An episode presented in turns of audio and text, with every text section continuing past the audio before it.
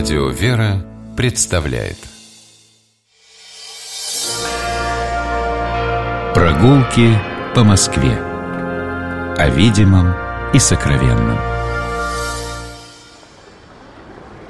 Здравствуйте, дорогие слушатели, меня зовут Алексей Пичугин, и мы отправляемся гулять по Москве. Сегодня мы гуляем в компании Игоря Горькавого, историка, москвоведа. Здравствуйте, Игорь. Здравствуйте, Алексей. Здравствуйте, дорогие радиослушатели. И отправляемся к площади Никитских ворот. Для этого мы выходим из метро Пушкинская, там сразу три станции, ну, удобнее всего нам выходить из Пушкинской. Перед нами Тверской бульвар, по которому мы от памятника Александра Сергеевича Пушкина переходим на другую сторону Тверской улицы и идем по Тверскому бульвару а, до памятника Тимирязеву. Собственно говоря, памятник Тимирязеву стоит практически у площади Никитских ворот. А, мы видим большой храм, это большое вознесение и прилегающие к нему интересные здания, о которых сейчас Игорь будет нам рассказывать подробнее.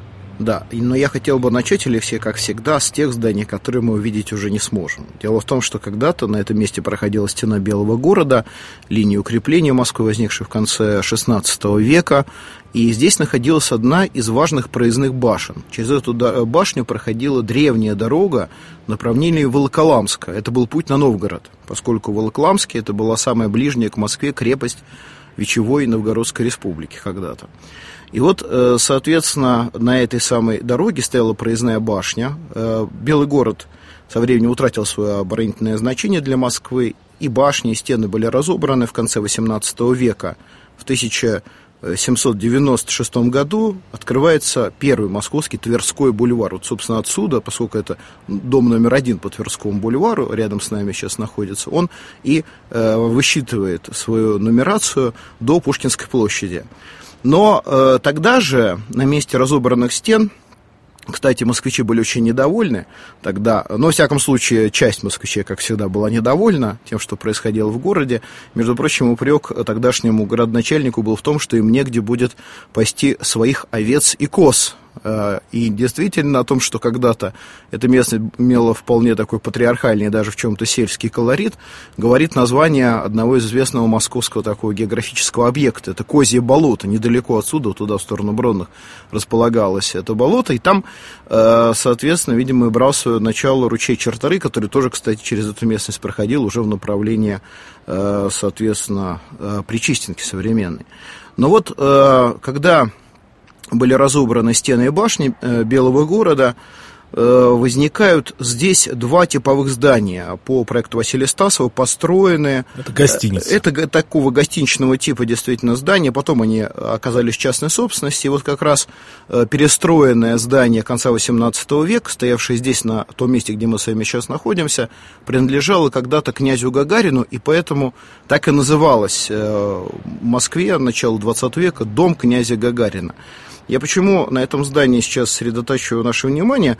Э, мы не знаем э, каких-то подробностей о участии башни Никитских ворот Белого города в обороне Москвы, скажем, в начале 17 века. Но мы знаем, что настоящие бои на этом месте когда-то происходили. И происходили они как раз вокруг вот этого дома Гагарина. И происходили они Уже с 27 веке. октября по 3 ноября 1917 Восстание года. Восстание юнкеров.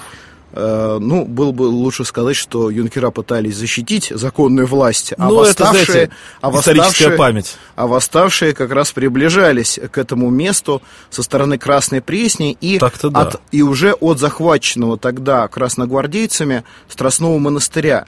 И вот в этом доме юнкера Александровского военного училища и добровольцы, в том числе студенты московские, которые тогда создали свой отряд под названием «Белая гвардия», Э, пытались остановить продвижение красных к центру Москвы. Здесь были установлены пулеметы, и они надолго э, приостановили это движение. Ну, на несколько, во всяком случае, дней э, этот форпост оказал влияние на ход ситуации во всем городе. Но, Но дом Гагарина был практически полностью разрушен. Совершенно верно, потому что Красная Пресня по нему несла огонь э, крупнокалиберной артиллерии. Если посмотреть старые фотографии, то единственное, что чем можно сравнить дом сержанта Павлова в Волгограде, в Сталинграде. Ну, наверное, да. В общем, надо сказать, что когда дом загорелся и его перекрытия рухнули, то защитники Москвы отступили, и э, Москва через несколько дней перешла э, в руки э, военно-революционного комитета. И вот тогда начались похороны, и похороны юнкеров начинались с их отпевания в храме Большого Вознесения, здесь у Никитских ворот, что тоже было весьма символично. А капитулировали отряды юнкеров в Э, здании, которое находится сейчас напротив нас с вами, обратите внимание, вот по диагонали через площадь у нас находится здание театра у Никитских ворот. Это здание с очень интересной древней историей, на самом деле основу здания, это такое вот салатовое здание, мы видим там, где Большая Никитская пересекается, собственно говоря, с площадью Никитских ворот. Э, начало этого здания положено было еще в 1820 году, у него были разные и очень именитые владельцы, в том числе и князь Лобанов Ростовский, и историк Бантыш Каменский, и даже Платон Игорев, отец э, известного диссидента своего времени и поэта э, Николая Платоновича Огарева. В этом доме поэтому Огарев встречался с э, Герценом, и даже именно поэтому когда-то и улица, собственно, примыкающая, Малоникитская, когда-то носила имя Огарева. Герцена, Огарева. Огарева. Тоже там они обе рядом. Да, да, да, совершенно верно. А другая улица носила имя, имя Герцена, совершенно правильно заметили. Вот. И э, вот в этом доме происходила, можно сказать, финальная часть этой драмы, потому что э, в кинотеатре «Унион», кстати, одном из первых в нашем городе, собственно говоря, произошла капитуляция вот э, того отряда юнкеров, которые защищали эту часть города Москвы. Э, ну, а само здание интересно, потому что здесь, э, кроме того, что был кинотеатр, размещалась когда-то еще и э, экспозиция торгово-промышленного музея, одного из первых в нашем городе. Здесь была и художественно-промышленная школа, и высшие женские курсы, и даже музыкальный техникум имени Скрябина позднее. А сейчас э, здесь э, театр у Никитских ворот под управлением Марка Розовского. Вот я предлагаю, э, прежде чем отправиться, еще посмотреть на памятник э, Тимирязеву. Э, он, конечно, возник здесь после всех этих трагических событий. Ну, когда снесли дом Гагарина. Когда уже разобрали остатки дома Гагарина, совершенно верно. Но что интересно, это был один из первых памятников уже новой э, советской Москвы. Он был основан 4 ноября 1923 года э, знаменитому ботанику Константину Тимирязеву действительно э, принявшему советскую власть, и поэтому, в общем-то, наверное, власть решила его имя именно здесь увековечить. Но для нас, может быть, этот памятник интересен сейчас как работа, э, ну, наверное, лучшего из тогда э, живших и работавших в Москве скульпторов э, Сергея Меркурова. Э, дело в том, что вот если посмотреть на памятник Тимирязеву и, немножко абстрагироваться от его, скажем так, содержания, то мы увидим интересную деталь. В этом памятнике почти нет э, мелких деталей. Э, то есть он рассчитан на наблюдение как раз из городской э, суеты. Это новый стиль памятников, который как раз ориентируется не на деталь, а на силуэт. И это было открытие, мне кажется, Меркурова. И, во всяком случае, в нашем городском пейзаже это очень важное имело значение. Пострадал, кстати, еще во время бомбежек в 41 Да, году. и на нем есть следы фугасных бомб, действительно, на его постаменте. Но сейчас я предлагаю нам развернуться как раз от памятника по диагонали через площадь видна колокольня храма Федора Студита. И к нему мы с вами сейчас пройдем. К нему пройти, э, как, Леш, лучше нам сейчас? Ну, там есть у нас, как видите, разные варианты пересечения площади через разные светофоры.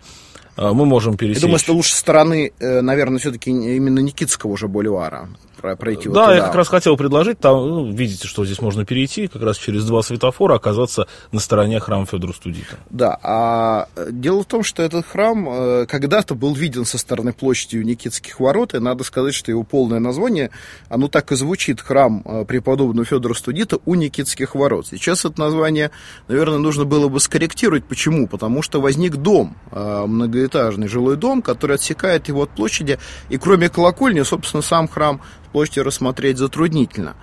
Но когда-то на этом месте был не только один храм, а был целый монастырь.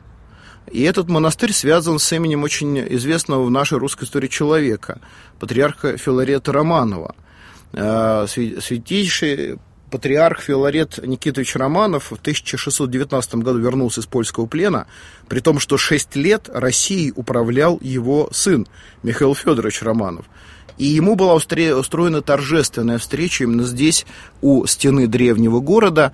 И здесь э, он заложил монастырь, э, который был посвящен Смоленской Федоровской иконе Божьей Матери. И, собственно говоря, так этот монастырь и назывался. Еще у него было другое название Федоровский больничный монастырь. Дело в том, что этот монастырь имел больницу, богадельню, и сюда часто приезжал сам патриарх Филарет Никитович для того, чтобы помолиться. Он, это было его патриаршее богомолие но от всего монастыря остался сейчас только лишь храм Федора Студита, построенный около 1624-1626 годов, и, надо сказать, дошедший до нас не в первоначальном виде. Его перестраивали как в 18-19 веках, так и потом. К сожалению, в советское время в этом храме разместился институт жиров – Институт, даже такой был. Даже институт, да, Министерство пищевой промышленности, и храм был э, просто изуродован. И надо сказать, что когда храм этот э, решили превратить в музей Александра Васильевича Суворова, почему я сейчас расскажу,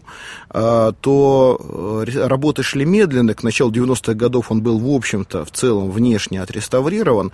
И именно тогда пришло время возвращать его церкви.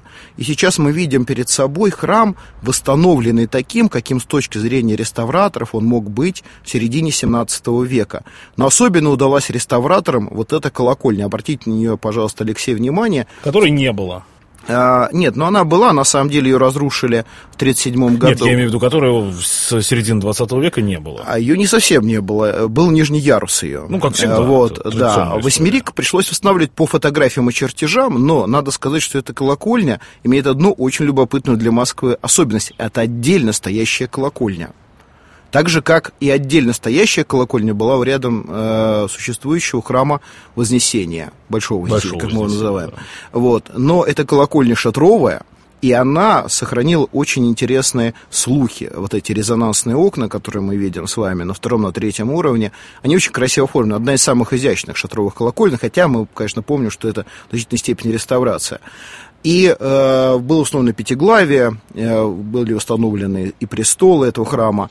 И, к сожалению, сейчас невозможно восстановить только один очень важный для Москвы, э, можно сказать так, объект. Это могила матери Александра Васильевича Суворова. Дело в том, что великий полководец земли русской э, вырос в приходе вот именно этого храма. Вот хорошо, что уточнили вырос. Я знаю в России четыре места, где великий полководец родился. Его отец, э, э, генерал-аншеф Василий Иванович Суворов, купил э, дом здесь, вот как раз у Никитских ворот, и он, в общем-то, и сам принадлежал к местным э, дворянам, но э, так получилось, что потом он э, вернулся, можно сказать, на это место после многих лет службы, и именно здесь, вот, э, у алтаря Федоровского храма, он похоронил свою супругу. Конечно, это место было дорого для Александра Васильевича, и он регулярно приезжал в этот храм, как вспоминали москвичи, сделав три земных поклона перед каждой местной иконой, ставил свечку, служил молебны и э, горячо молился. Спасибо большое, Игорь. Мы сегодня посмотрели площадь Никитских ворот. Игорь Горькав, историк-москвовед, я Алексей Пичугин. Гуляли вместе с вами. Прощаемся до новых встреч. Любите Москву, гуляйте по ней, наслаждайтесь нашим городом. Всего доброго. Всего самого доброго. Прогулки по Москве. О видимом и сокровенном.